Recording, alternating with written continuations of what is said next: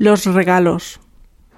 En general, todos hacemos infinidad de regalos durante el año, a familiares, amigos y algunos conocidos.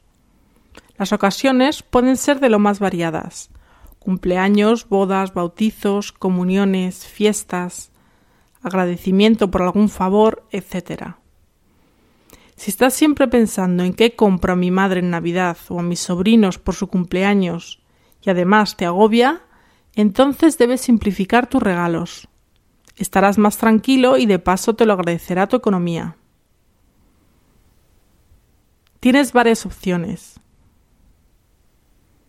Regalar cosas usadas y que ya no utilizas, pero piensas que pueden gustar al receptor. Eso sí, avísale de que recibirá algo usado.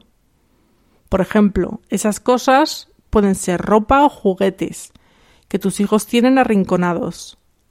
Qué feliz pueden hacer a otros niños. Reducir los regalos se puede pactar que solo se regala a los niños. Hacer regalos colectivos.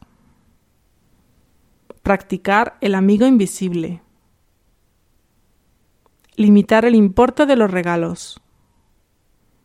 Opciones no faltan, y te aconsejo que previamente lo hables con los tuyos.